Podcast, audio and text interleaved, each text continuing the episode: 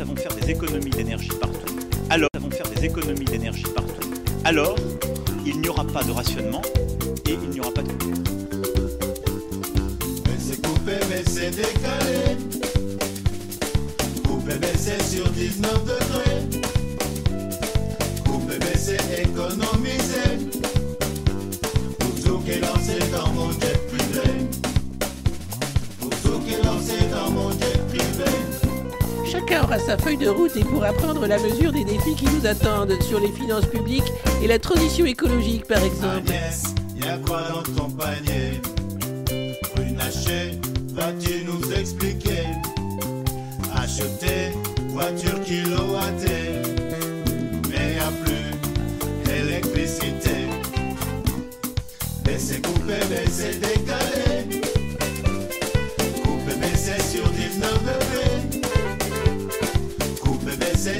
c'est économisé. Bouzou qui est lancé dans mon jet privé. Bouzou qui est lancé dans mon jet privé. Ah, j'ai une envie de grande bascule, moi, c'est dingue. Putain, c'est le temple solaire, les gars. Je baisse,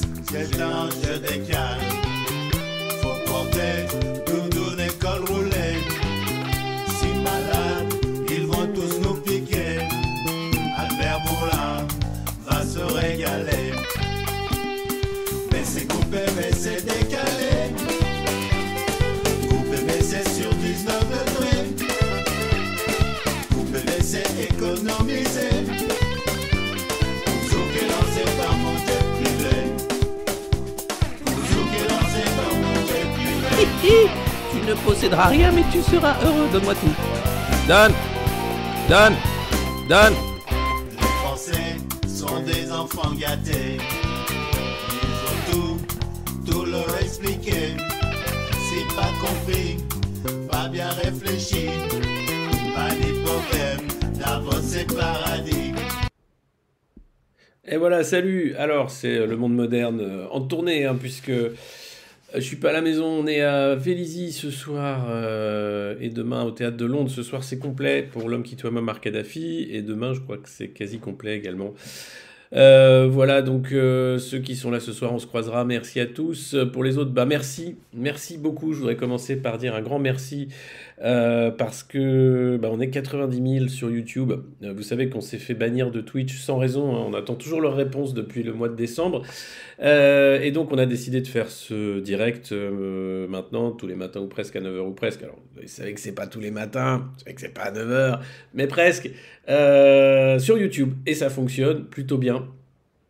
Pour ne pas dire très bien, puisque voilà, euh, vous êtes de plus en plus nombreux à vous abonner, à nous suivre, euh, à partager également cette revue de presse euh, quasi quotidienne et à vous informer par ce biais-là, parce que c'est important de comprendre comment on nous parle, comment est fabriquée l'information et comment finalement euh, il faut aller chercher toujours euh, l'information utile plutôt que l'actualité futile.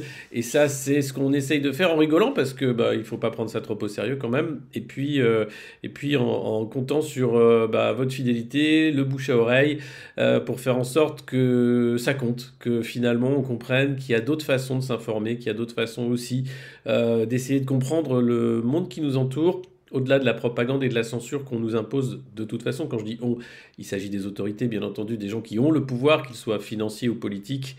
Euh, et donc, euh, waouh, salut Alphonse, bienvenue dans la famille. Ça, c'est un énorme, don. Merci Al- Alphonse Robichu. Euh, et vous pouvez, bien entendu, mettre des pouces pour cette vidéo, la partager, ou bien tout simplement euh, vous abonner euh, à notre chaîne YouTube. Voilà et à tous nos réseaux sociaux également. Beaucoup de projets pour cette année qui commence, vous inquiétez pas, même si, comme d'habitude, je suis un peu long au démarrage, donc avant qu'il se passe quelque chose, bah, il y a du temps qui se passe. Et oui, il y aura les dates de la tournée. Je vois que Régine Delcourt a déjà pris ses places pour XL. Euh, on sera à Uccle en Belgique, euh, on va être à Rethel, à Guéret et, euh, en Guadeloupe à, Basse-Terre pour la pièce L'homme qui tue Muammar Kadhafi et pour les chanceux qui ont leur place, ce soir à Londres, à Vélizy. Voilà. Bonjour à tous, je sais que vous nous regardez d'un peu partout, euh, que vous faites la pub du monde moderne d'un peu partout. Donc c'était ce grand merci que je voulais faire avant de commencer. Vous allez voir, c'est une euh, revue qui sera courte, mais chargée et utile comme d'habitude. Euh, et puis pensez, comme le dit Pixtilia, à liker la vidéo pour le référencement YouTube, puisque les algorithmes sont stupides, mais ils ont besoin de notre aide. Voilà, d'ailleurs, c'est Olivier Aubert, qui est un, excellent chercheur sur tout ce qui est de, l'outil, des outils hein, algorithmiques de l'information, des réseaux sociaux, et maintenant il fait euh, mumuse avec euh, les, vous savez, les logiciels d'intelligence artificielle qui font des, œuvres d'art et c'est très drôle, il s'est mis à, chercher euh, comment faire des intellectuels français et il a généré une soixantaine de faux intellectuels français en demandant à, l'intelligence artificielle de faire ça, c'est très très drôle. C'est sur Facebook, euh, je vous les partagerai plus tard. Allez, on commence tout de suite euh, avec euh, une nouvelle dont tout le monde se fout, mais pourtant c'est dans le monde. Euh, Bernard Cazeneuve lance un mouvement pour fédérer la gauche hostile à la NUPES. Voilà. Alors Bernard Cazeneuve, pour ceux qui ne savent pas, c'était un premier ministre de François Hollande, qui a été aussi ministre de l'Intérieur. Et donc il veut lancer un nouveau mouvement. Non, il le lance carrément. Hop, ça y est, c'est lancé. Euh, pour fédérer la gauche hostile à la NUPES. Alors ça s'appelle la Macronie. hein. C'est des gens qui étaient au PS, qui ont euh, le PS en horreur, enfin la gauche en horreur, et donc ils sont de droite, donc ils ont fait un truc, ça s'appelle euh, Renaissance, je crois. T'as pas besoin de lancer un nouveau mouvement en vrai, Bernard. Bernard Ah, il, est, il est lâché, on l'arrête plus. oh là là, oh là là là là. Donc c'est génial, hein, vraiment décidément la gauche, euh, un peu quand- dès que tu commences à parler lutte des classes, dès que tu commences à parler euh, prendre euh, le fric des milliardaires, dès que tu commences à parler, euh, bah, je sais pas, honneur du peuple, dès que tu commences à parler tout simplement de, de relever la tête et de dire stop à la maltraitance, il y a plein de gens qui viennent autour de toi qui disent non mais je, j'ai- je trouve que c'est pas ça la gauche. Moi je trouve que c'est pas ça. La gauche c'est aimer le travail, c'est aimer son patron, c'est aimer son maltraitant. Et c'est de temps en temps, éventuellement, euh, euh, bon, manger une merguez, euh, voilà, boire une bière, bon, sur le bord de l'autoroute, si jamais tu pars en vacances avec ta bagnole au diesel, tu vois. Mais va, mais oh, c'est pas, non, non, non. La gauche, c'est parfois le couteau entre les dents du bolchevique. Couteau ensanglanté, hein, prêt à fondre sur la bourgeoisie, tel le moustique chargé de chikungunya sur le touriste. Non, non, mais la gauche, c'est comme un virus. Oh là là, c'est dangereux, vous savez. Enfin, la gauche, non. L'idée de gauche, enfin, l'idée même de la lutte des classes, l'idée même de, de comprendre qu'à un moment, c'est pas normal que quelques bipèdes euh, aient autant de pouvoir, autant d'argent sur euh, aussi, autant de gens qui ont rien demandé. Et ça fait des guerres, et ça fait de la misère, et vas-y qu'après, oh, ça fait des fondations pour euh, aider la misère. Non, c'est pas possible. Donc merci, merci Bernard. Allez, salut. Euh, sinon, euh, c'était hier dans le Parisien aujourd'hui en France, le journal de Bernard Arnault. Il y a de la coke partout dans les ports français, notamment au Havre. Alors le Havre, c'est la ville d'Édouard Philippe. Vous savez, Édouard Philippe, c'est un autre ancien Premier ministre. Alors lui, il a beaucoup changé, on ne le reconnaît plus, mais c'est quand même le même. hein. Et, donc là, euh, on apprend quand même dans l'article, c'est c'est ça qui m'a fait rire, qu'il y avait un mec au Havre qui s'appelait un certain Doudou. Alors Édouard Philippe, son petit surnom, c'est Doudou. Et lui, il était chargé du recrutement, Doudou. Euh, et donc, il était à l'œuvre entre deux séjours en Thaïlande, d'autres à l'hôpital pour soigner son diabète chronique, et, euh, ou une maladie tropicale, on ne sait pas trop. Et Doudou a tenu des bistrots, des restaurants, il connaît beaucoup de dockers. hein, et il faisait office de sergent recruteur, donc euh, pour que les dockers prennent un peu de thunes et laissent passer la coke sans rien dire. Et, on apprend que Doudou, un soir de 2017, Doudou euh, sera enlevé devant chez lui, jeté dans un coffre de voiture aspergé d'essence, et il se verra dans l'obligation d'emmener ses ravisseurs dans sa belle famille où il cachait une partie de son magot. La rumeur et quelques écoutes laissent penser que cette nuit-là, Doudou a dû s'acquitter d'un versement à six chiffres pour avoir la vie sauve et rembourser sa dette. Waouh alors le Havre, c'est un des ports du trafic euh, en Europe, mais regardez, il y en a un peu partout.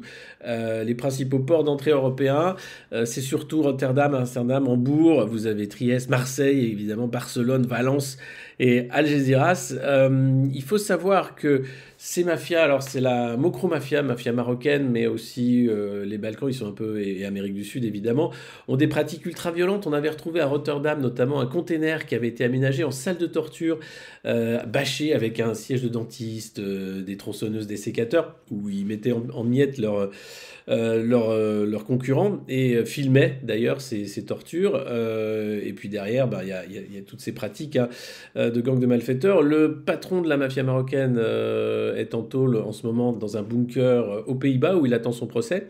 mais la mafia continue.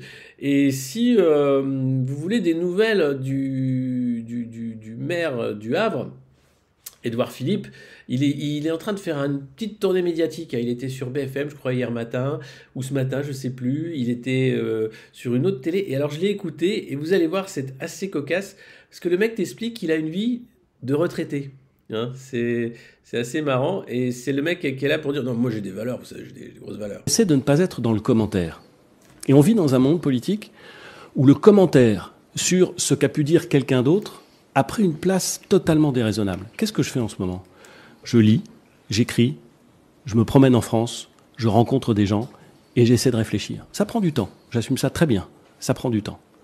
Euh, mais c'est indispensable pour l'action politique. C'est indispensable si vous voulez construire une vision stratégique pour notre pays. Notre, débat public, il crève de cette espèce de fascination pour l'instantanéité, pour le très court terme, pour la polémique, pour la posture, pour la réaction à la réaction. Et si on peut aller plus vite, c'est encore mieux. Et pourquoi pas faire un tweet? Parce que comme ça, euh, on aura l'impression d'être le premier à réagir on peut mettre un petit peu de distance entre ça et ce qu'on veut faire pour la France. C'est ce que j'essaie de faire. Mais je ne dis pas. Ouais, je sais, vous êtes. Vous, il y en a qui disent c'est Robert Rue. Non, c'est Édouard Philippe. Il a une maladie auto-immune, donc faut pas se moquer. Il a beaucoup changé, hein, on le reconnaît quasiment pas. En tout cas, moi, ce qui me fait marrer chez les politiques, c'est qu'ils t'expliquent Ouais, on va pas faire des tweets, on va pas non plus rentrer dans le débat. Moi, vous savez, je prends du temps. Moi, je lis, j'écris, je rencontre les Français partout en France. Euh, ça prend du temps. Le mec a une vie de retraité. Voilà, c'est pas compliqué. Après, il t'explique qu'il faut bosser jusqu'à en crever. Eh, mais moi aussi, j'aimerais bien lire, écrire, euh, passer mon temps à me trimballer en France pour rencontrer les Français, être touriste dans mon propre pays, c'est génial. Mais il y a que les politiques qui font ça. Et après, ils t'expliquent que toi, qui es en train de, de, bosser comme un malade, parce que t'as pas le choix, soit faire les 3-8, soit trimballer tes trucs, soit te lever tôt pour lire la presse mainstream et essayer, de faire une revue de presse, que non, mais voilà, là, là, oh, ouais, 67 ans, un petit joueur, eh, eh, oh dis donc, hein, alors que les mecs passent leur vie à rien branler. Mais enfin, donc ça va bien, hein, ça va bien, ça suffit. Donc euh, les touristes de la politique, merci mais au revoir. D'ailleurs, une autre touriste de la politique, c'est Valoche. J'ai eu la tentation de changer de vie. Bah rien t'empêchait. Hein. Ouais, elle a fait beaucoup de yoga, beaucoup de piano. Hein, elle s'est et puis, finalement, c'est son amour de la région qui l'a fait revenir. Amour de la région qui aujourd'hui quand même, on le sent bien l'amour de la région. Hein, quand tu prends le RER, e tu sens bien l'amour de la région. C'est une petite dose d'amour, c'est un peu comme la dose d'amour de Bourla avec sa picouse. Hein. Les mecs ont une conception de l'amour, c'est pas la mienne personnellement. Hein. Ou alors c'est plutôt SM, mais globalement, c'est pas de l'amour, hein, c'est de la haine. Et là, la meuf, elle est là et t'explique Ah non, mais c'est formidable Vous allez voir, c'est génial. J'allais quitter la politique, et puis je pouvais pas faire ça. J'ai vu ce jeune qui était en décrochage scolaire, qui s'accrochait, et je me suis dit Je dois m'accrocher, je dois y aller. Elle a remboursé grâce, au Pécreston. Alors ce qui est dingue, c'est que non seulement ces mecs-là foutent rien de leur vie, à part t'expliquer que ce que tu dois faire de la tienne, mais qu'en plus, quand ils lancent une cagnotte, ils récupèrent des millions. Hein. Le Sarcoton a récupéré des millions. Le Pécreston, puisqu'elle a fait euh, un score calamiteux à la présidentielle, elle n'était pas remboursée de ses frais de campagne, eh ben elle a été remboursée grâce aux dons. Et toi, quand t'as ton petit média de merde où t'es là à expliquer, bah eh, s'il vous plaît, abonnez-vous, etc., que tu fais une levée de fonds, t'as rien. C'est simple. Donc, je me dis qu'on va commencer peut-être. On, a fait les choses à l'envers. On a voulu commenter tout ça. Peut-être qu'il faudrait qu'on fasse un parti. Il sera pas plus débile qu'un autre. Hein. Euh, un peu plus lutte des classes, un peu plus trash peut-être. Je sais pas. Et comme ça, on va faire une, je, sais, ou une start-up, ou une start-up sur le carbone. En ce moment, ça marche vachement bien. tu vois, il, faut que je compense le stream chaque jour en carbone. Donc pour ça, bah, je, mange beaucoup moins. Hein, ça se voit pas, mais quand même. et donc voilà. Mais les mecs, mais qu'est-ce que c'est que ça? Et ça se plaint, et ça, et c'est triste parce que c'est des Rocky Balboa qui s'en prennent plein la gueule. Tiens, c'est Xavier Bertrand lui aussi qui a assuré qu'il resterait président de région jusqu'en 2028 parce que à un moment, il était prêt à partir dans un cabinet d'affaires, un cabinet d'avocats d'affaires. Voilà. Donc franchement, euh, un poulinton, ouais. Non, non, pas un poulinton, le, le monde moderne ton, quoi. Enfin, l'idée de dire, mais en fait, c'est pas possible de payer ces gens-là à rien foutre. Autant donner au resto du cœur. Enfin, voilà, à des causes, tu vois, qui servent à quelque chose, quoi.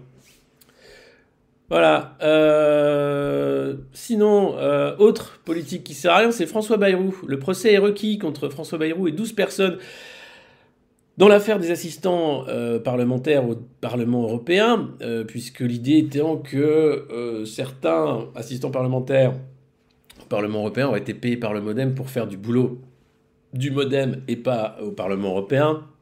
Alors, on parle pas là de, de vol dans la caisse, on parle pas de, d'argent qui vient d'un dictateur libyen, on parle pas non plus euh, euh, de, de, McKinsey, hein. on parle juste de ce que faisait à peu près tout le monde, c'est-à-dire prendre des assistances, payer la thune que tu récupérais d'un côté pour la mettre de l'autre côté pour essayer de vivre de la politique. Hein. Et c'est du boulot, c'est un business comme un autre, hein. c'est pas évident, hein. c'est pas évident. Donc les mecs, bon là Bayrou quand même, c'est à cause de ça qu'il s'est retrouvé trois mois ministre de la Justice seulement. Parce que rappelez-vous, premier quinquennat Macron, qui c'était la garde des Sceaux? Ah, c'était François Bayrou. Mais arrive cette affaire, et là, t'as Emmanuel qui dit non, écoute, euh, François, tu dois te barrer. Et François Bayrou qui dit mais attends, Emmanuel, avec tout le respect que je vous dois, président, comment ça se fait que c'est moi qui prends cher? Alors que vous avez le gros là qui est, qui est multi, multi mise en examen et qui est toujours là ah oui, c'est vrai, j'ai oublié, mais là, oui, il aime bien, il me fait marrer, lui, avec ses gros cigares. Puis il aime la sasse, moi j'aime bien la sasse aussi. Euh, oui, mais monsieur le président, quand même. Bon, et je te mets au commissaire un truc, ça te va? Ah, oui, s'il peut le faire, oui. Et tu, et tu peux même être, si t'es si sympa, secrétaire général d'un autre truc. Oh bah, avec plaisir, monsieur le président. Et voilà, on a Bayrou au commissaire au plan et secrétaire général du CNR, hein, le Conseil national de la réforme macroniste. Euh, donc c'est formidable, hein, c'est voilà. Mais sauf que lui est obligé de partir tout de suite, alors que les autres y restent longtemps. Hein. Il dit ouais, quand même, euh, c'est quand même, euh, il y a deux poids deux mesures. Hein. Thierry Solaire, qui reste conseiller de Macron, le mec, il a, autant d'affaires que Sarkozy, quasiment, mais c'est le conseiller de Macron. Voilà, donc ils sont assez géniaux. C'est la de presse du monde moderne, il y a peut-être des nouveaux qui arrivent qui ne nous connaissaient pas, alors bienvenue à vous, n'hésitez pas à liker cette vidéo, à la partager. On est aussi en podcast pour ceux qui nous écoutent. Parfois il y a des blancs dans le podcast parce que bah, le son est comme ça, mais ça ne veut pas dire que ça coupe, hein. c'est juste que des fois je reprends ma respiration, ou bien je réfléchis, ou je prends le temps de lire et d'écrire et d'aller à la rencontre des Français, donc ça fait que des fois il y a des pauses, mais ça reste quand même euh, écoutable, j'espère, le podcast, vous me le direz, euh, ça permet aussi de voilà d'écouter le monde moderne sans utiliser trop de bandes passantes et, euh, et en ayant quand même une actualité, une information de qualité. Dans le Parisien aujourd'hui en France, le canard à nanar toujours, on a l'agressivité sur la route, c'était le gros dossier. Euh, on se calme. Euh, ça se bat tout le temps entre les vélos, les trottinettes, les scooters, les voitures, les livreurs, les camions, les piétons. Enfin bref, tout le monde s'engueule à tel point que parfois ils se tuent.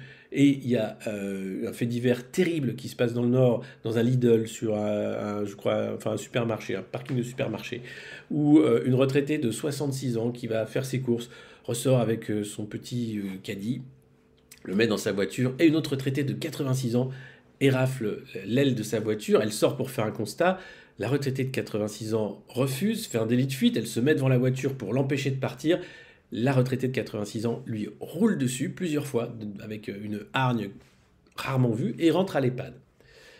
La retraitée de 66 ans décède, son fils est catastrophé, c'est un scandale, les, gens qui étaient sur le parking n'en revenaient pas. Évidemment, les flics arrêtent tout de suite l'autre, et l'autre était tranquille, chez elle, en train de bouffer, ce, je sais pas, cette méthode, un ripilaf ou une connerie comme ça. Et, voilà. Et voilà où on en est.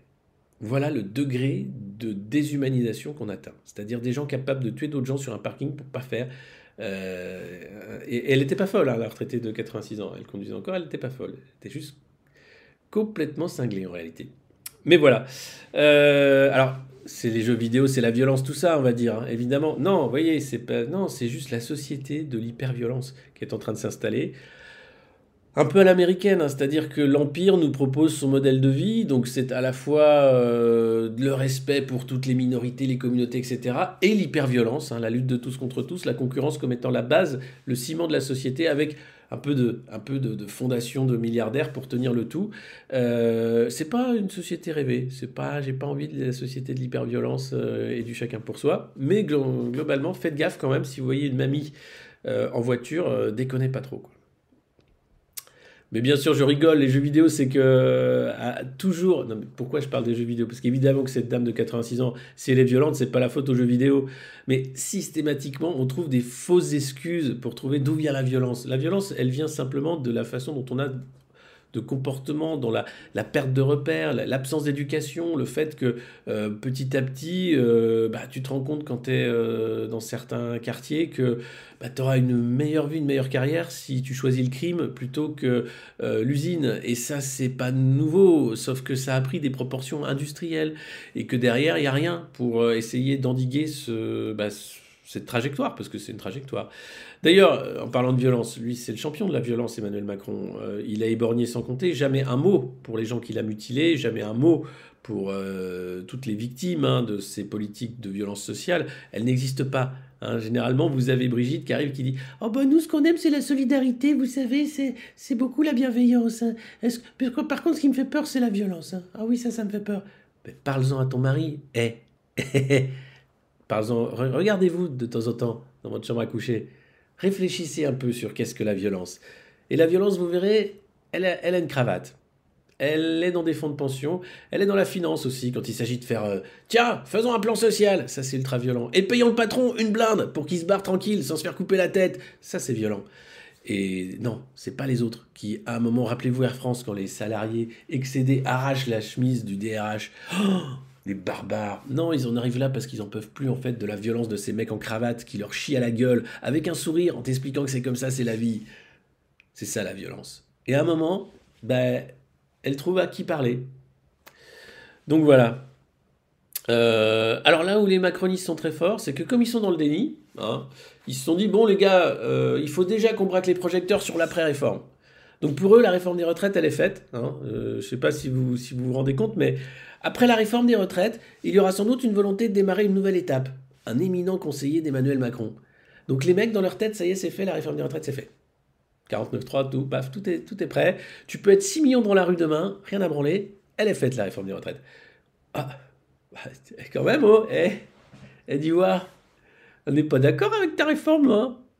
Eh Ah, mais moi, j'en ai rien à foutre t'es d'accord avec quoi? J'en ai vraiment bien rien à foutre de ton avis. Tu sais quoi? Continue de manifester, ça t'occupe, et puis ça te réchauffe, et puis comme ça tu vois que t'es nombreux. Mais j'en ai rien à foutre que t'es nombreux. Moi je suis tout seul, mais j'ai le pouvoir. Viens me chercher, tiens pour voir. Viens me chercher. donc voilà, donc c'est insupportable. Donc si vous voulez vraiment mettre un stop à cette folie macroniste, il n'y a pas 36 stratégies en réalité. La seule chose qui leur fait peur, une peur panique, c'est la grève générale. Le reste, ils s'en foutent. Voilà. Donc après, euh, les syndicats, faites ce que vous voulez, hein. C'est votre boulot. Les Français, on est contre, mais ça va passer quand même. Oui, mais quand même, mais on est contre. Oui, mais ça va passer quand même. Bon, voilà. Puis vous êtes responsable, donc vous n'allez pas vous mettre en grève, je comprends. hein. Donc voilà, c'est plié, les gars. Hein, c'est pas du défaitisme, c'est qu'à un moment, soit on met euh, vraiment toutes ses forces dans la bataille et on est sincère quant à la capacité qu'on a. Alors après, je, dis, je, sais, hein, faire grève, c'est pas possible pour tout le monde. Euh, ça fait beaucoup d'argent en moins, il n'y a pas des caisses de grève partout, il y, a des- boîtes où on ne peut pas faire grève parce qu'il n'y a pas de syndicat, parce que c'est impossible, parce qu'on se fait virer si on fait grève, parce qu'on n'a pas de, carrière après ça. Je sais que l'état des lieux est, catastrophique. Donc faire grève, c'est pas donné à tout le monde. Et donc, il faut pas en vouloir à ceux qui ne peuvent pas faire grève. Euh, donc ils le savent tout ça. Ils savent que dans le réel, euh, bah, la contestation peut pas aller bien loin en réalité. Parce qu'il n'y aura pas ce petit déclic, ou alors vraiment le déclic ce sera quand le caddie sera trop cher, et là ça commence à monter. hein. On voit bien que l'inflation n'est pas contrôlée, alors Olivier Grégoire parle d'un petit panier, euh, c'est une ministre d'un truc euh, en Macronie, euh, et donc euh, d'un petit panier qui serait un peu moins cher hein, pour pouvoir manger du carton, mais le reste quand même c'est pas le cas. Donc il n'y a pas 36 solutions hein, pour arrêter le bulldozer macroniste, c'est la grève générale. Voilà. Sauf si vous voulez aller plus loin. Mais là bon, euh, bon c'est pas, on est, on n'est pas équipé. Honnêtement, on n'est pas équipé. Et puis alors, euh, le, journal de Bernard Arnault en rajoute un peu, tu vois, en disant la presse étrangère, elle se moque hein, des French manifs. Mais elle se moque de quoi? Non, parce qu'après, il t'explique que dans l'article, ils sont un peu jaloux de notre qualité de vie. Ils se moquent pas, en fait. Peut-être qu'ils ont honte d'eux-mêmes. En Grande-Bretagne, c'est la première fois pour beaucoup euh, la grève, la manifestation. Ils comprennent, tu vois, après Thatcher, qu'il n'y a pas d'autre choix, en fait, dans la lutte sociale que la confrontation. Parce qu'on a affaire à des gens qui se foutent de ton avis, qui utilisent la démocratie comme euh, un nid de coucou, c'est-à-dire ils arrivent, ils utilisent la démocratie. hein. T'as voté, bah t'as voté, bah ta gueule, t'as voté. Mais j'ai pas voté moi pour le. Ah mais, mais qu'est-ce que j'en ai à foutre? T'as voté Alors donc, Mais c'est pas comme ça la démocratie. Pouvoir du peuple par le peuple pour le peuple. C'est pas élire euh, un espèce de mauvais acteur tous les 5 ans qui te maltraite ensuite en disant que bah tu m'as choisi donc ta gueule. C'est comme si t'avais qu'une chaîne de télé avec qu'une émission de merde tout le temps. Bah c'est pas pas c'est nul. Donc t'éteins la télé. Alors ça c'est l'abstention. Ou alors tu, tu vas voir le vendeur, tu dis mais attendez pourquoi vous m'avez vendu une télé? C'est ou alors tu vas directement euh, dans les studios de la production de télé et tu dis ah non, eh, attendez euh, virez-moi c'est nul cette émission on va faire quelque chose. Ou alors tu fais ta télé c'est ce qu'on essaie de faire ici. Euh, on essaie justement d'avoir un, autre son de cloche parce que ça devient suffocant en fait de bêtises de, de, de- de propagande de, de- regardez ça quoi. La presse étrangère se moque de nous mais qu'est-ce qu'on s'en fout? Oh la presse étrangère! Mais t'as qu'à aller en manif tu te moques aussi des, des mecs qui étaient euh, dans la rue euh, euh, quand c'était au, Chili, au Pérou. Tu, te moques aussi des Iraniens qui sont dans la rue? Non, ah bah non, bah alors. D'où tu te moques des French manifs Ah ouais, parce qu'on défend quoi? Notre confort. Notre confort, pardon? Non, non, non, non, non, non. Une certaine vision de la vie aussi. Une certaine philosophie même de la vie. C'est pas bosser la vie. C'est pas ça le but de la vie. C'est pas cracher du profit pour des mecs qui savent pas quoi faire de leur thune. C'est pas ça le but de la vie. Non. C'est trouver du temps pour soi, trouver du temps pour les autres. C'est peut-être aussi euh, essayer toujours de s'améliorer d'une façon ou d'une autre, intellectuellement, euh, etc. C'est c'est aussi déconner. C'est prendre du bon temps, tout simplement. C'est construire aussi un monde intérieur, ce que le travail nous empêche, globalement. Sauf quand tu es politique, puisque tu passes beaucoup de temps à lire, à écrire, euh, à voyager. C'est fatigant, hein, ça prend du temps. Mais pour les autres, c'est juste un truc qui est aliénant, le travail, qui t'empêche de te développer. Puisque tu es dans des trucs répétitifs, tu passes ton temps à faire des PowerPoint qui servent à rien. Je pense même aux, mecs dans les cabinets de conseil, ils, font des trucs qui ne servent à rien. Alors ils sont très bien payés pour faire ça. Mais si toi après tu fais te, putain ton, ton truc là, ta, ta. Alors il faut. euh, euh, alors si on est en N, euh, N12, euh, bon on est à 300, mais bon si jamais on va faire une projection basse. Et si on faisait rien? Ouais, mais, bah non, mais faut qu'on faut qu'on justifie le fait qu'on est payé à rien faire. Ah Ouais, mais bah, on n'a qu'à rien faire, c'est pareil. Tiens, euh, regarde, regarde McKinsey. Euh, par exemple, pendant le Covid, eh ben, ils recopiaient. Ils avaient un mec en Espagne qui faisait une présentation. Il faisait une traduction avec Google Trad. Hop, ils arrivaient au ministère, c'était peinard. 500 000 balles. Pourquoi tu t'emmerdes? Et faut prendre exemple sur les winners de cette société. Donc voilà, du copier-coller. La société du copier-coller, du bullshit job, comme le disait David Graber. Enfin bref, Bagenet Forever, c'est beau. On pourrait faire un t-shirt, tiens, vous donnez des idées de t-shirt. Vous savez qu'on a une boutique du monde moderne, hein, si vous ne le savez pas. Euh, je, vous mets le lien euh, dans le, dans le chat. Euh, c'est un... Hop, regardez, attention. Comment je fais? Tac. Voilà, elle est là. Et n'oubliez pas, bien sûr, de, mettre des pouces sur cette vidéo, s'il vous plaît. De vous abonner et de partager, évidemment. Euh, parce que là, voilà, c'est de la type économie. hein. On n'est pas, euh, pas en train de, faire des, milliards avec, euh, avec le monde moderne, malheureusement. Parce qu'après, t'imagines, on serait Bernard Arnault, on aurait un média et tout. Waouh, ce serait du délire. Merci Nicole, deux t-shirts, bah, ça c'est sympa. Et le sweat, super, merci. Alors, 2600 à suivre contre un... ca- Oui, bah merci, ouais, merci beaucoup. La technique du cabinet occurrence est-elle infaillible? Hmm, Ah, c'est les mecs, quand il y a une manif, ils t'expliquent. Alors là, euh, la manif du 21, il y avait 55 000. Pardon? 30 cin- 55 000 dans la rue qu'ils étaient. Pardon? Ben, ils étaient 55 000 le 31, je veux dire. Euh, non, ils étaient beaucoup plus. Mais non, c'est infaillible, nous. euh, on, a. Alors, excusez-moi, je me bouche.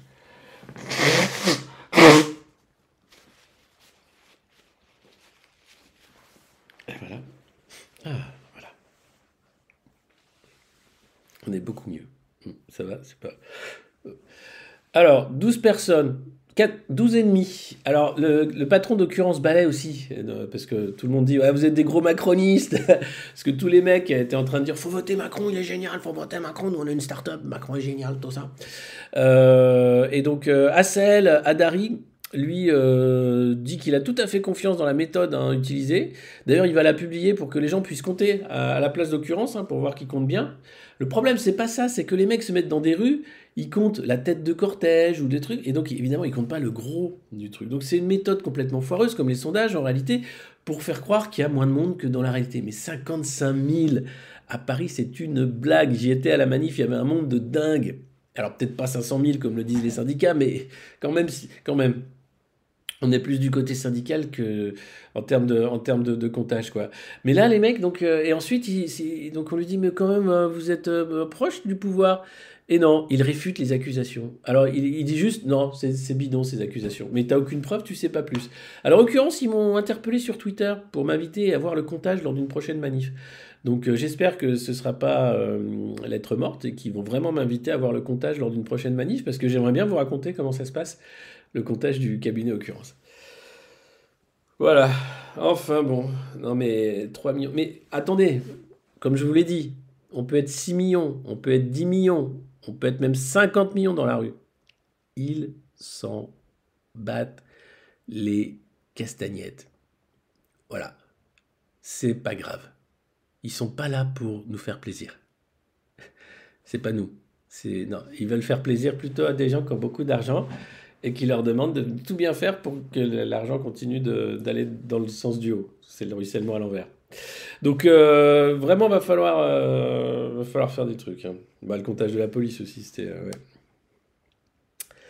c'est assez drôle.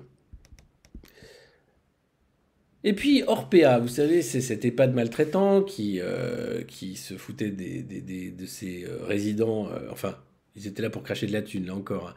La société de la maltraitance crée la violence. Hein. Et donc, vous aviez des gens dont le métier était quand même le soin, qui ne pouvaient pas faire leur travail correctement, qui étaient obligés de bâcler le travail, euh, qui étaient obligés de, maltraiter finalement des, petits vieux qui étaient euh, dans ces EHPAD et qui disaient bah, nous, on, voilà, on est vraiment coincés avec ce système-là.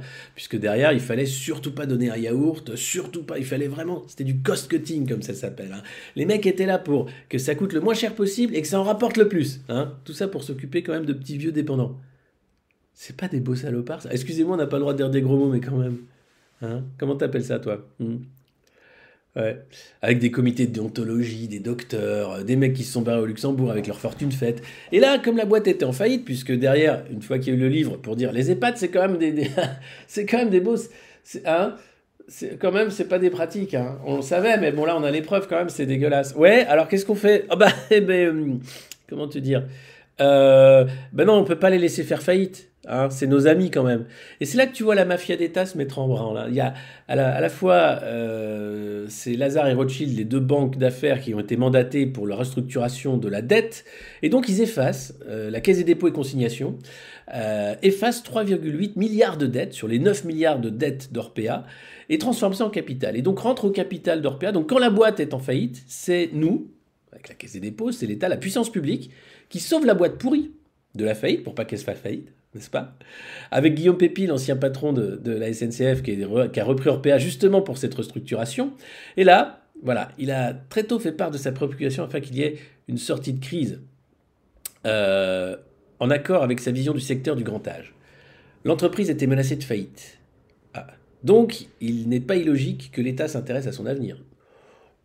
Oui. Mhm. Cette prise de contrôle s'inscrit dans une stratégie de long terme avec la Caisse des dépôts indépendante de l'État. Ah comme l'ARCOM Comme le CSA Non, parce que c'est pas très indépendant selon un des membres, euh, Memona Interna, euh, qui, a expliqué euh, hier sur France Info, je crois, ou France Culture, comment fonctionnaient ces instances indépendantes de l'État. bref, pour que le secteur du vieillissement est un des axes stratégiques, n'est-ce pas Avec notamment Arpavi, un groupe privé associatif d'EHPAD qui est une filiale de l'institution. D'accord donc ils ont quand même euh, un groupe privé qui met la main dessus. Alors ils ne voulaient pas que ce soit un gros fonds étranger. Le problème de la société dans laquelle on vit, c'est qu'il n'y a pas une étape de la vie humaine qui n'est pas soumise à la financiarisation. C'est-à-dire que votre vie, c'est de l'argent. Même votre misère. Quand vous êtes à découvert, la banque arrive à vous prendre de la thune. C'est-à-dire que même quand tu es pauvre, la banque te prend de l'argent. Il faut que tu sois une valeur, de l'argent, de la ressource humaine. Et quand tu es vieux, bah, c'est pareil. On s'en fout que tu sois maltraité. On s'en fout que tu aies une chambre de 12 mètres carrés ou quoi que ce soit. L'idée, c'est que c'est un placement financier, que derrière, ça va cracher de la thune. C'est un, moment profitable. La santé, tu es malade, mais tant mieux. C'est génial d'être malade. Tu te rends compte la thune que tu vas faire au... Non mais ah, c'est génial. Et il n'y a pas un secteur de la vie, même l'éducation, même la jeunesse, le jeune âge, etc., qui n'est pas soumis à cette logique hideuse de l'argent c'est proprement scandaleux, c'est insupportable, c'est euh, bah, ça fait cette société de la violence. Et là, euh, quand même, les mecs appellent leur truc Arpavi. C'est comme Arpagon dans la Var. Euh, Arpavi. Je bosse chez Arpavi. Tu sais qu'à partir de 96 ans, tu peux cracher quand même encore environ. Bon, alors si on, si on met sur. bon, on va établir une, tranche basse, euh, sur du 40%, partons sur une base de 40%, 96 ans, tu, nous rapportes quand même encore, euh, ouais, non, c'est encore bien, hein. faites-le tenir, faites-le tenir encore. Voilà, société de la vampirisation de l'humanité. Donc voilà, donc euh, ils se sont mis d'accord entre mecs bien pour sauver une boîte insauvable parce qu'il fallait pas qu'elle fasse faillite, tu comprends. Mais jamais ils vont aller chercher la thune des maltraitants qui se sont barrés au Luxembourg? Non? Ils vont pas les foutre en tôle non plus pour euh, ce qu'ils ont fait? Oh non, non, non. D'accord.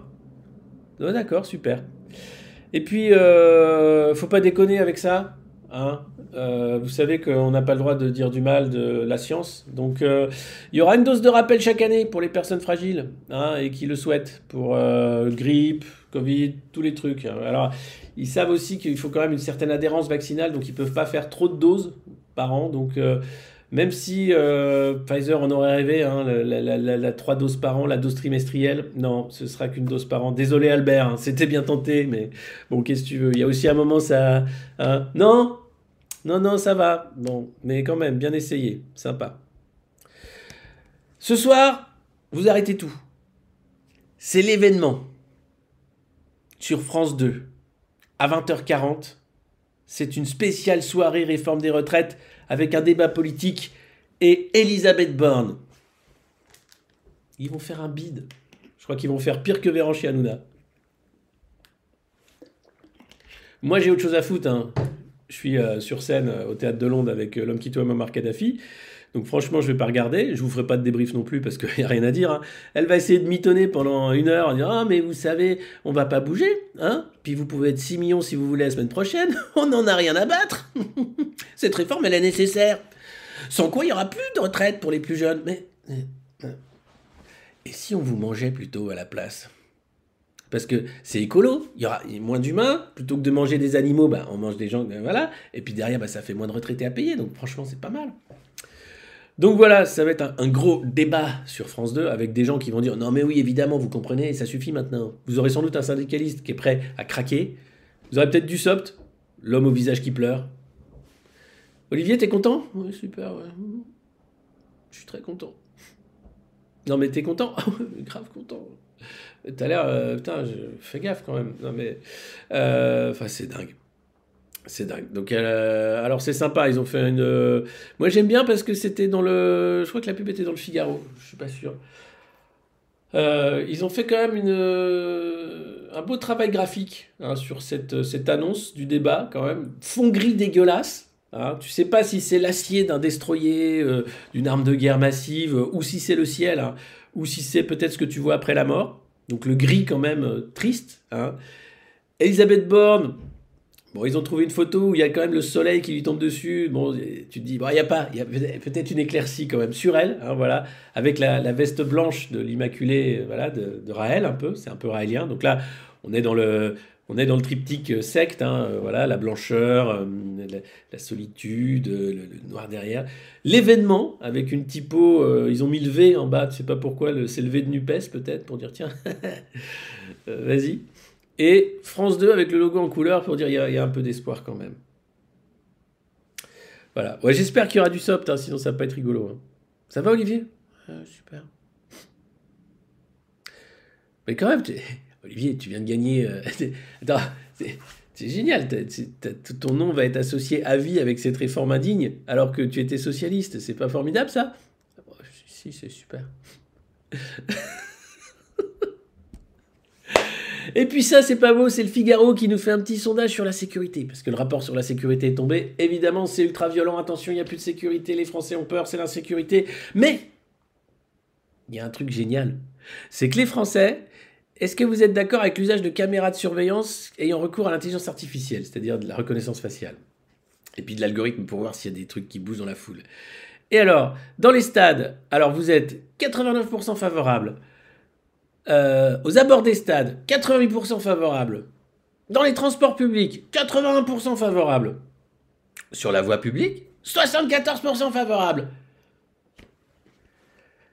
Ce genre de sondage, qui est fait pour... euh, c'est du nudge, hein, ce qu'on appelle le nudge, donc cette fabrique du consentement, hein, l'ingénierie sociale, amener petit à petit quelque chose d'inacceptable comme étant demandé même par l'ensemble des, des concitoyens. C'est proprement scandaleux.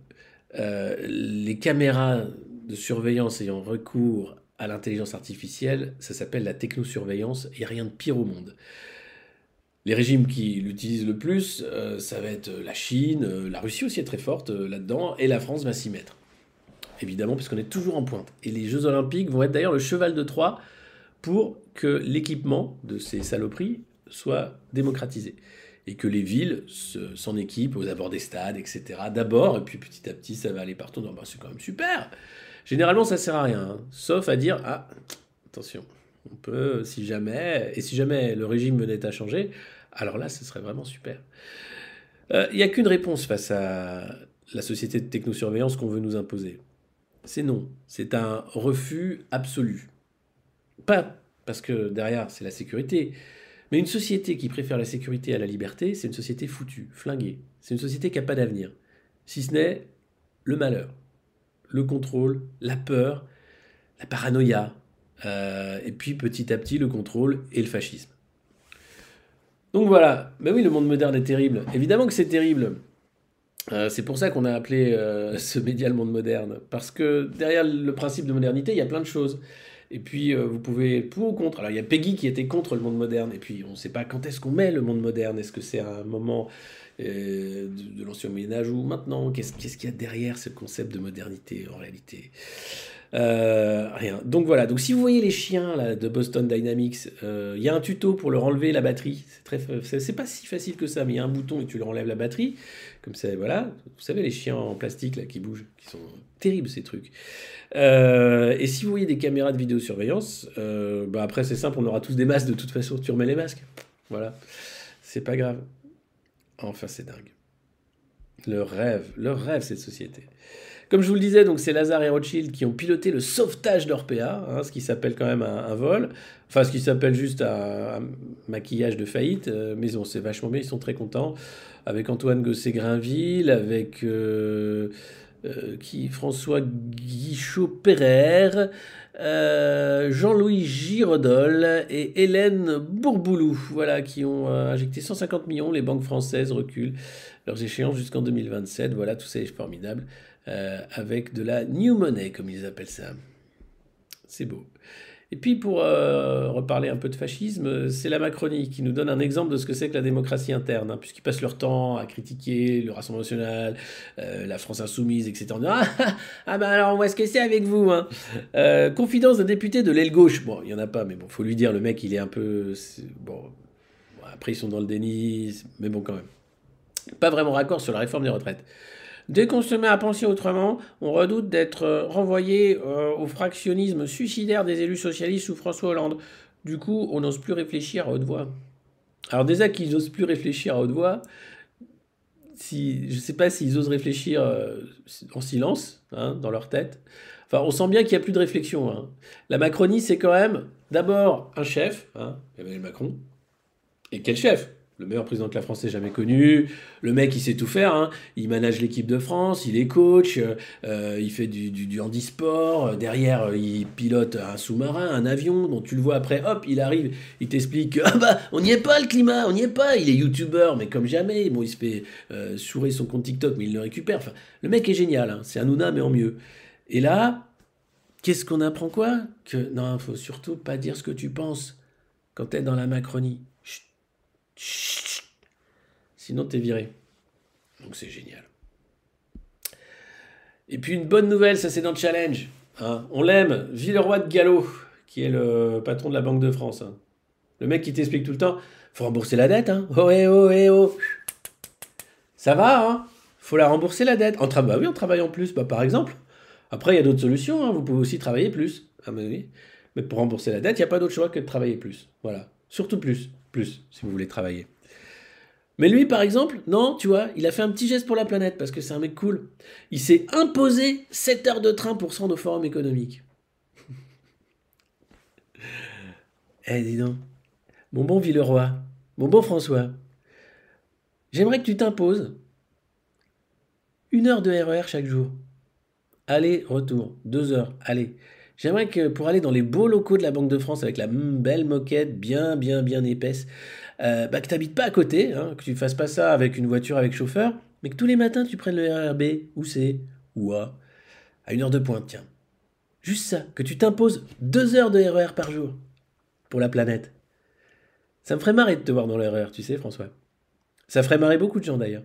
Et tu sais quoi, on pourrait te filmer, on pourrait faire un reportage.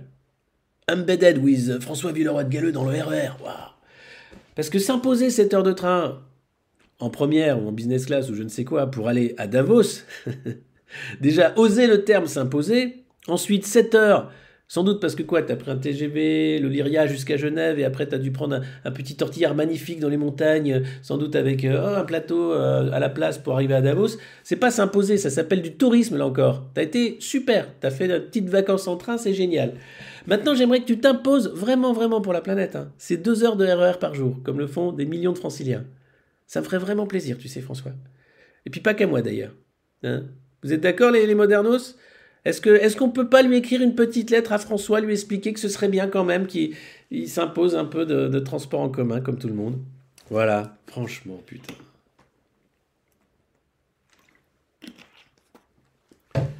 Ah là là là là.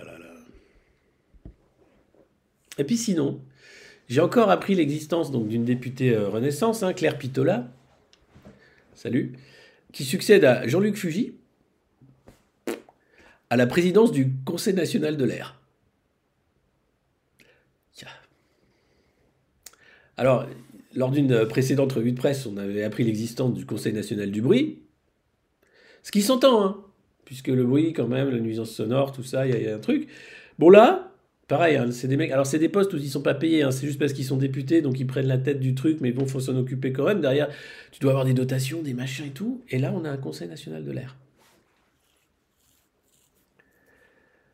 Et je ne sais pas si Pitola va, avoir euh, une feuille de route euh, plus balèze que celle de Fuji, mais euh, bon, globalement, il va, il se passer des trucs. hein. Je suis sûr qu'il va se passer des trucs au Conseil national de l'air. Notre pays est génial. Et comme je le disais la dernière fois, si on est capable d'avoir autant de trucs qui servent à rien, on peut bien avoir la retraite à 60 ans. hein. Enfin, c'est mon avis personnel, et je pense qu'il est partagé. Si on est capable de payer des gens comme François Bayrou pour être haut commissaire au plan et servir à rien, on est capable de payer des millions de Français pour prendre leur retraite à 60 ans et être utile à la société en s'occupant de leur famille, de leurs enfants, en ayant des, activités associatives, peut-être même en se mettant à la politique après la retraite. Ça vous libère aussi, puisque c'est très difficile de se lancer en politique quand on est salarié, quasiment impossible. Euh, voilà, donc ce serait, ce serait euh, super, super bien. Oui, les pitolas, ouais, on dirait un mot de biscuit. Tiens, mon chéri, je t'ai mis ton goûter. T'as une pomme pote et un paquet de pitolas. On attends, c'est qui Pitola Claire? Bouche du Rhône, deuxième circonscription. Alors, Claire Pitola. Euh, née en 79 dans le 7e arrondissement de Marseille. Euh, elle grandit dans le 7e arrondissement, elle fréquente l'école de la Roseraie, le lycée Montgrand, des études en sciences physiques, elle est diplômée de l'école d'ingénieur euh, Supaéro, passe son brevet de pilote privé. Elle s'engage euh, ensuite en Norvège dans un volontariat international, plusieurs postes d'ingénieur responsabilité dans le domaine de l'énergie, amélioration des dépenses en énergie pour les familles, magnifique, et en 2016, elle entre dans un comité local d'En Marche. Aïe, aïe, aïe, aïe, aïe, son premier engagement politique. Elle est investie, euh, elle mène campagne euh, voilà, dans l'improvisation la plus totale, et elle arrive nettement en tête du premier tour. Magnifique. Elle a fait les affaires sociales, elle parle du RSA, bon, super. Ah, polémique. En amont de sa nouvelle candidature pour la majorité présidentielle aux élections de juin 2022, une enquête du journal local Mars Actu dévoile qu'elle a fait l'objet d'un redressement par le déontologue de l'Assemblée nationale en 2018. Ah putain Mais il y en a pas un pour attraper l'autre, c'est génial. C'est Renaissance, c'est génial. Tu tapes, tu tapes Renaissance, polémique, scandale, condamnation. C'est- fou. Alors, eh oui, euh, concernant des dépenses facturées à l'Assemblée. Par ailleurs, une dizaine d'anciens attachés parlementaires dénoncent sa méthode de management anxiogène, qui inclut brimade, débordement dans la vie privée et dans le cadre professionnel, poussant trois de ses 19 collaborateurs en arrêt maladie. Voilà, déclarations qui n'ont fait l'objet d'aucune poursuite. Claire Pitola euh, relève certaines des limites de l'enquête à l'occasion d'un droit de réponse. Euh, elle a notamment que les frais concernés relevaient d'erreurs d'affectation budgétaire. Oh bah alors oui, bah oui, bah oui, non mais c'est, de l'acharnement, franchement, c'est, c'est pas gentil. Alors, Claire Pitola, qu'est-ce qu'elle nous raconte, Claire Pitola? Euh, Sur Twitter, 8000 abonnés, euh, secrétaire de l'Assemblée nationale, magnifique. La réforme des retraites. Alors, ah, voilà ce qu'elle dit. Le souhait de travailler sur le texte traduit la volonté du gouvernement qui s'appuie sur ses députés, volonté réaffirmée par le président. Magnifique. Nous devons continuer à dialoguer pour porter les attentes des Français et des Français dans l'hémicycle. Ah et puis entre-temps, euh, je sais pas si vous avez suivi, parce que bon, nous on est occupés, les retraites, tout ça, mais les mecs au Sénat, à l'Assemblée nationale, ils ont passé leur temps à recevoir le vice-président euh, de l'Assemblée ukrainienne, qui était là pour dire « Donnez-nous du fric et des armes !» Ils étaient tous debout comme ça. Toi, t'arrives, euh, on a invité un représentant syndical. Donnez-nous la retraite à 60 ans. Oh, va chier, connard Donnez-nous du fric et des armes. Maintenant, tu peux pas, c'est des syndicalistes. Ah non, pardon, excusez-moi. Ah bah oui, trop tard. Mais non, on va pas donner quand même des F-16 euh, à la CGT, quoi. On va donner des Leclerc à la CFDT. Des canons César à Force ouvrière. Bah. Bah, on s'est totalement fait avoir là-dessus. Bah oui, mais ils ont été malins. Ah, Ils ont utilisé une technique de judo, tu vois. Oh merde Imagine quoi. Non mais dès que tu demandes des trucs, tu vois, pour le, le bien vivre, euh, pour euh, que ça. Que dalle. Par contre, quand tu demandes des trucs pour la guerre, pour la destruction, pour. euh, Ah ouais. C'est chaud, hein Ouais, on peut donner Macron aux Ukrainiens, c'est pas mal. Euh... Très bon prénom, non. Conseil national de l'air, de l'eau, du feu, de la terre. Et Macron cinquième élément. Ouais, c'est ça, Conseil national de l'air. Voilà. Donc Claire Pitola, voilà. Et alors Jean-Luc Fugy, attends, on va voir qui est Jean-Luc Fugy aussi, tant qu'à faire. Tant qu'on est dans les fameux euh, Jean-Luc Fugy. Fugit, je sais pas comment. euh, Rhône, 11e euh, circonscription. Renaissance, évidemment. Hein. Euh, elle a sa petite Wikipédia. Il est fils de paysan, il pratique le rugby. Ok. Rodez, c'est un chimiste, lui. Euh, docteur en pollution de l'air, Polytechnique euh, Toulouse également. Il était socialiste, lui. Il a fait, avant la Macronie, il a une vie. Et là, il est nommé donc conseil, Conseil supérieur d'énergie. Voilà. Ok. Visiblement, il n'a pas d'affaire au cul. C'est déjà ça. hein. On va pas, on va pas se plaindre. hein. Le mec a pas d'affaire au cul. Bah, il s'en va. Mais bon, voilà. Euh, et puis sinon, tiens, je parlais de l'Ukraine à l'instant. euh, une délégation du MENEF se rend en Ukraine les 7 et 8 février prochains. La France est le pays étranger le plus représenté dans le pays avec 160 filiales implantées sur place. Juste derrière les États-Unis, je pense, parce que quand même, c'est pas. C'est quand même c'est dingue qu'on soit le plus représenté. Ah, parce que peut-être c'est que des grosses boîtes américaines. Il y a moins de boîtes parce qu'elles sont plus grosses. Nous, il y a plein de petites boîtes. Mais il y a Bouygues, hein. c'est sûr que Bouygues, à mon avis, il est là. Quoi. Quand tu vois LCI, tu sais que le mec, il a un but dans la vie, c'est reconstruire l'Ukraine à lui tout seul. Donc c'est assez bien foutu. hein. Mais euh, donc voilà, vous savez, le MEDEF se rend en Ukraine. hein, pour, euh, Ce qui serait bien, c'est que la guerre s'arrête, comme ça, le plus rapidement possible, on pourrait reconstruire euh, le pays, éviter des morts et encore des destructions inutiles et terribles, et, puis passer à autre chose rapidement en disant, bon écoutez les gars, vous, allez, vous entendre, hein, vous, êtes quasiment la même famille. Ça- ça va être compliqué. Ça va être compliqué. Euh, c'est pas le soleil. Non, il fait gris, je suis à Paris. Euh, si vous pensez qu'il fait beau, pas du tout. Il fait très moche. Euh, c'est juste une lampe. C'est même pas une lampe à UV, regardez. C'est, une petite lampe de, de, youtubeuse, d'influenceuse. Je peux même changer la couleur, regarde. Hop. Hop. Ça se voit ou pas? Que dalle. Si ça se voit un peu. Ah là là, je vous donne le behind the scene un peu de- de- de- derrière les. Oh putain, en parlant de cinéma et d'effets spéciaux.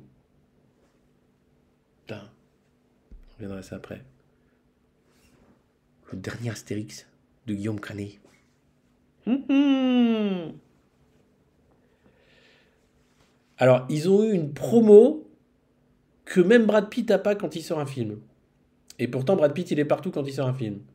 Là, ils étaient sur Paris Match, ils étaient sur TF1, ils étaient sur euh, France, ils étaient partout. La radio, tous les matins, t'avais un mec qui parlait d'Astérix parce qu'il avait un rôle dans Astérix. T'avais Guillaume Canet, dimanche, qui était sur RTL et qui expliquait Putain, 60 millions de budget pour ce film, euh, si, vous, y- si c'est pas un succès, ça veut dire que c'est fini, il n'y aura plus jamais d'investisseurs qui vont euh, euh, financer le cinéma français. hein. Franchement, c'est le cinéma français qui joue avec Astérix. Les mecs, ils vont, tu vois, de bonne foi en disant Moi, j'aime bien Astérix, bon, voilà, il y a quand même. ouais, il y a, y, a, y, y a- y Big Flo et Oli qui jouent dedans. Je crois qu'il y a Macron qui a un petit rôle aussi. Bon, je vais aller voir, c'est marrant, tu vois, bon, tu vas.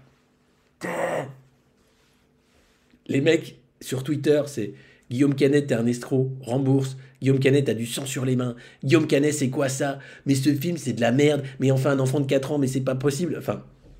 Et là, il se prend, alors, de la critique, du public, tout le monde dit que c'est une daube. Le film est vraiment une daube.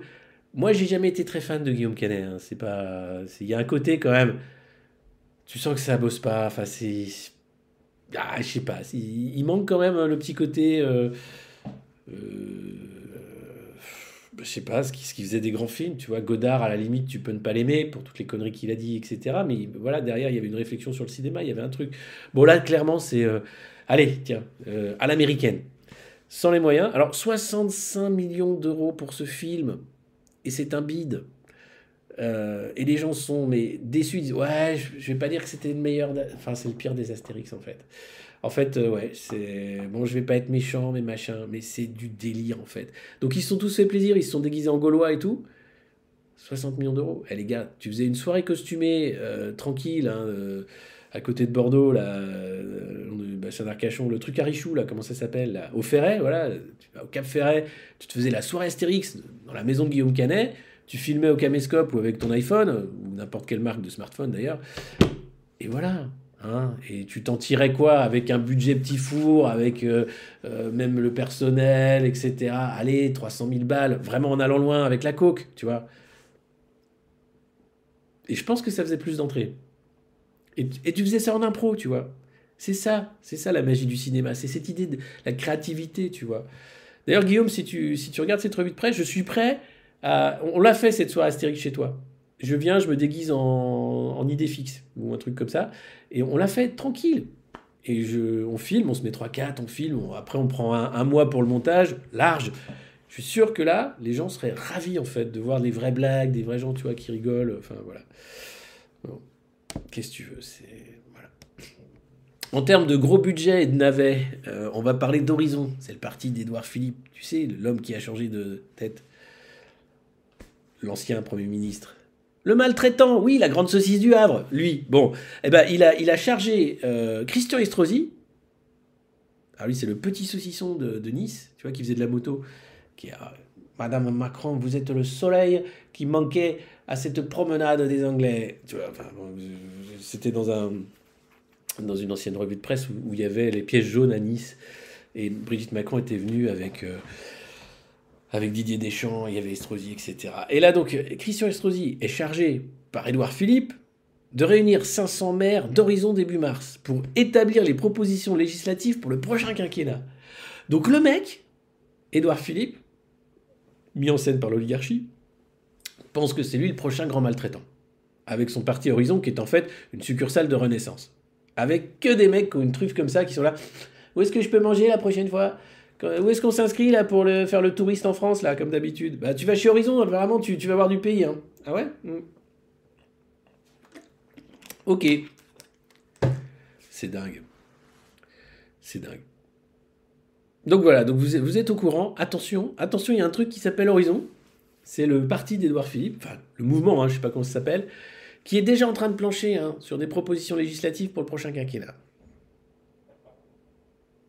Faut vraiment qu'on fasse de la politique, les copains. C'est pas, c'est pas, c'est une question de vie ou de mort. hein. C'est qu'à un moment, ces mecs-là, ils ont que ça à foutre. Ils sont payés pour. Donc évidemment qu'ils ont un temps d'avance sur nous. Non seulement ils prennent l'argent de nos impôts pour être payés pour faire ça, et après ils arrivent, bah, nous on a, on a plein d'idées pour ce pays, vous savez. J'ai lu, j'ai écrit, j'ai rencontré des gens, j'ai réfléchi d'ailleurs sur des propositions législatives. Et toi, t'es là, bah ouais, moi, je, tu sais, je rentre le soir, il est quoi, 20h J'ai pas, j'ai pas eu trop eu le temps de réfléchir, je t'avoue. euh, à part, euh, j'ai une image de fourche, peut-être, tu vois, sur le côté euh, agriculture bio, euh, je sais pas, j'ai du mal en fait, c'est assez flou. Euh, mais voilà. Donc voilà. Proposition législative, Nicole, merci, la retraite à 50-50. Très bien. Très bien. Première proposition, n'hésitez pas. DLC, le parti de, Macron. L'horizon est moche. Oh, c'est pas, je vous lis hein, dans, le chat. C'est quoi une secte? Une secte, euh, c'est un nouveau mouvement spirituel, hein, selon euh, ce nouveau mouvement spirituel euh, qu'est l'église de Scientologie. Ben, c'est une construction mentale qui permet de prendre de la thune à des gens qui sont d'accord sur le fait qu'il faut se sauver. hein, parce que le, monde est corrompu d'une certaine façon. Mais finalement, c'est généralement des, entreprises. hein, c'est pas des mouvements sectaires. Après, il y en a qui réussissent. hein, ça devient des religions. C'est rare, mais c'est des trucs, des moments dans l'histoire où ça bascule comme ça. Euh, et puis après, tu as des partis politiques qui se sont transformés petit à petit ou qui se sont fondés sur le principe de la secte. La croyance en la Startup Nation, par exemple, euh, c'est une croyance. Euh, La, Startup Nation, c'est une émanation de euh, la finance. Tu mets de la thune. Là, tu as encore une startup qui, va calculer le taux de décarbonation des, entreprises, qui a levé 5 millions d'euros euh, auprès de la Caisse des dépôts, je sais pas quoi. Voilà, donc euh, voilà. Panoramix dans le prochain. Ah, ce serait bien. Moi, je serais pas contre de faire du, du mais comme je vous dis, tu vois, il faut, faut pas des 65 millions, mais c'est beaucoup trop pour un film. Bah, ça me paraît beaucoup. hein. Après, il y a trop d'attentes, t'es trop stressé, tu vois. Autant faire un petit budget où tu te marres et tu dis, bon, bah, ça marche, ça marche, hein, puis sinon, bah, tant pis. Là, tu te dis, ouais, ça... En parlant de film à petit budget, il y a Le Monde d'après de Laurent Firode, qui parle de la folie Covid, qui est assez marrant, qui est même très marrant. Euh, N'hésitez pas, ça, on peut faire des films avec des petits budgets. L'image erronée selon laquelle nous sommes une vitrine de la CIA nous est plutôt bénéfique, dit le patron de Palantir. Palantir, vous savez, c'est une société qui a pris le nom donc de l'œil de Sauron dans Le Seigneur des Anneaux et qui fait de la surveillance euh, en agrégeant des données. hein. Donc euh, c'est quand même une boîte euh, dont un des fondateurs s'appelle Peter Thiel. Peter Thiel qui est un des, un des pires investisseurs de la Silicon Valley, on va dire. Et, ce mec-là, attendez, excusez-moi. Ce mec-là euh, dit euh, on n'a pas travaillé pour la CIA. En fait, c'est vrai, ils n'ont pas bossé pour la CIA. Ils ont été financés par le fonds euh, de la CIA pour les startups, qui finance beaucoup de startups à hauteur de 1 million d'euros. C'est la force des Américains, c'est que la DARPA, la puissance publique, investit dans ces entreprises pour justement s'assurer bah, un succès. Et derrière, évidemment, c'est une force pour les États-Unis d'avoir des entreprises qui deviennent des euh, entreprises monde et qui ensuite ont des données de tout le monde. Alors, le patron euh, de Palantir, c'est lui. Il a une drôle de coupe de cheveux. Il me fait penser un peu au mec de FTX. Hein, je vous cache pas qu'avec son pull mauve, sa coupe de cheveux en pétard et le côté euh, ce que je veux, c'est le bien dans le monde. Hein. Je suis pas Jésus, mais ce que je veux, c'est le bien dans le monde. Il, il me- donne pas confiance. Après, peut-être je me trompe. Le mec est le mec est en or. hein. Mec est super sympa et tout. euh. C'est moi, je suis mauvaise langue. Mais globalement, euh, on a affaire à ces gens-là. hein. C'est pas, c'est pas des, c'est pas des, c'est pas des petits joueurs. C'est plutôt des, c'est plutôt des mecs qui sont prêts à tout hein, pour faire de l'argent. Et donc, il t'explique que, euh, et là, j'espère que vous n'êtes pas angoissé par la vie, que vous n'êtes pas non plus, enfin, que vous prenez pas ça trop au sérieux quand même. On lui demande la, question, le côté sombre de la data, donc de la donnée, vous inquiète-t-il hein, Puisqu'on fait ce qu'on veut avec les données, notamment du technocontrôle. C'est pour ça d'ailleurs que 64% des, sondés sont pour les, caméras de surveillance algorithmique euh, dans la rue. Ouais. Euh, alors, est-ce que ça vous inquiète le côté sombre de la data? Oh Oui, bien sûr. Bah, euh, non, pas du tout. oui, bien sûr. Les gens pensent que le bon côté du monde a les meilleurs outils et que le droit va prévaloir. Mais la Chine et la Russie, même si leur attention est heureusement pour nous principalement tournée vers le contrôle de leur population, sont extrêmement sophistiqués. Je précise que nous n'avons jamais travaillé pour eux. Non, ils travaillent pour les États-Unis, t'es t'es là dans le game, quoi. en termes de contrôle des populations, euh, t'as même pas besoin de mettre des caméras, hein, c'est du soft power. hein. T'arrives à faire croire aux gens que c'est toi le maître du monde, c'est génial. Et s'ils sont pas d'accord, tu les bombardes, mais ça c'est autre chose. Euh, alors, euh, nous sommes de facto en guerre. Ah tiens, lui aussi, il est en guerre dans sa tête. Ah, c'est étonnant pour une entreprise qui veut le bien dans le monde. Oui, euh, bah, non, mais parce que le monde ne va pas vers une harmonisation, hein, mais plutôt vers une désintégration et un affrontement Ouest-Chine. C'est l'hypothèse qui sous-tend le travail de Palantir. Donc les mecs, qui t'expliquent qu'ils sont pour le bien dans le monde, avec sa tête d'escroc, t'expliquent quand même que l'hypothèse qui sous-tend le travail de sa boîte, c'est qu'il y aura un affrontement entre les États-Unis et la Chine, à court terme. Sympa donc, votre plan, en fait, c'est de quoi? C'est d'être une force du mal pour les États-Unis pour contrer les forces du mal de la Chine, pour faire qu'il y ait une guerre mondiale. Mais c'est super comme plan. Mais j'a- j'avoue que ouais, j'avais pas, j'avais pas ça comme un idéal de paix et de justice dans le monde. Mais bon, c'est pas grave. Cette menace est plus importante que celle du changement climatique. Ah, quand même. Ah. Oui, mais quand même. Contre lequel nos outils sont également pertinents. Ah, oui, je me disais, euh, c'est con de gâcher un tel marché quand même. Parce que imagine, le mec de Palantir pense que finalement, euh, le combat avec la Chine va être plus dangereux que le changement climatique. Non, mais, non, mais oh, on bosse aussi là-dessus, les gars.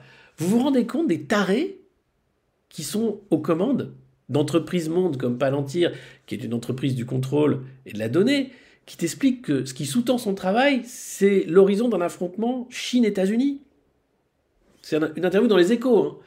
Euh, c'est public. Ses, ses- ses- ses prises de position, ses paroles sont publiques.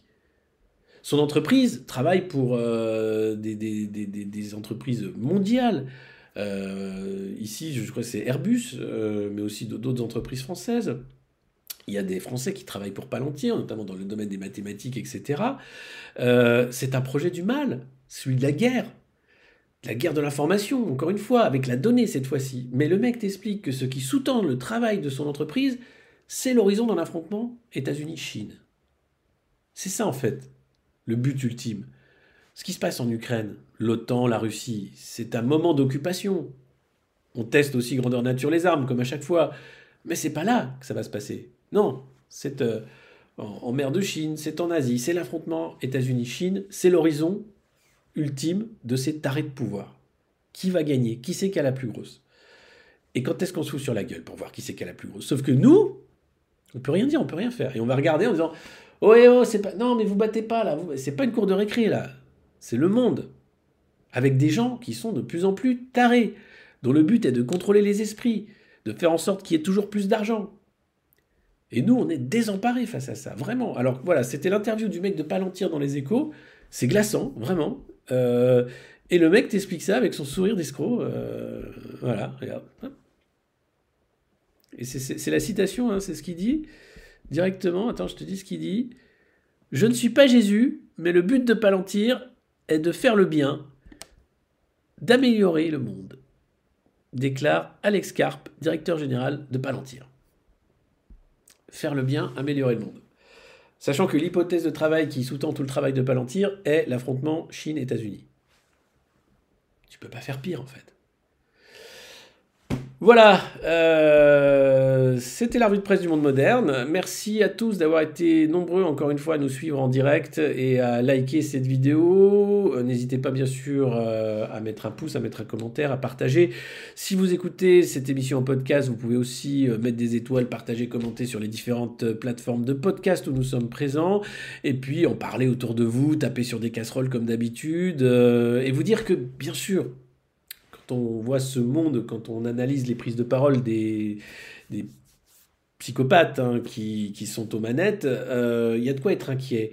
Mais il faut se rassurer en disant qu'on est quand même nombreux à être humains, à avoir une conscience, à, à aussi avoir une certaine morale, et à se dire que tout ça, finalement, euh, c'est pas sérieux. Ça peut pas Il y aura un moment de rupture. Euh, il est en train d'arriver. Quand je vois l'échec, par exemple, d'un film comme Astérix avec 60 millions d'euros, une promotion marketing énorme, ça veut dire que ça ne fonctionne plus. Euh, quand je vois la panique des éditorialistes lorsqu'ils ont été pris la main dans le sac euh, après le déjeuner avec Macron et le ridicule dans lequel ils se sont vautrés en essayant de se justifier, ça ne fonctionne plus. Quand je vois Macron qui sait qu'il n'a plus que la force pour gouverner, la pédagogie, c'est une blague. Il en a rien à foutre de convaincre les Français. Les Français sont convaincus que cette réforme, c'est de la drouille, ça sert à rien.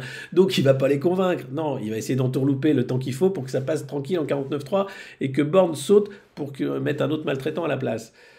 Sans doute, euh, je ne sais pas qui d'ailleurs, on verra. Donc il faut rester soudé, il faut rester euh, uni, il faut rester euh, positif aussi parce que c'est pas évident et continuer de ne pas prendre tout ça au sérieux. L'humour est une arme, est une force exceptionnelle face à ces ces ballons d'ego euh, qui se prennent au sérieux, et donc il faut continuer de se moquer d'eux pour ce qu'ils sont, des clowns, des clowns tristes, parfois dangereux, euh, c'est pas grave, euh, on est nombreux, et c'est ça qui compte. à ce soir, pour ceux qui viennent à Vélizy, pour l'homme qui tue Muammar Kadhafi, à demain aussi, pour ceux qui viennent, je sais pas s'il y aura une revue de presse demain, J'aurai sans doute pas le temps, malheureusement.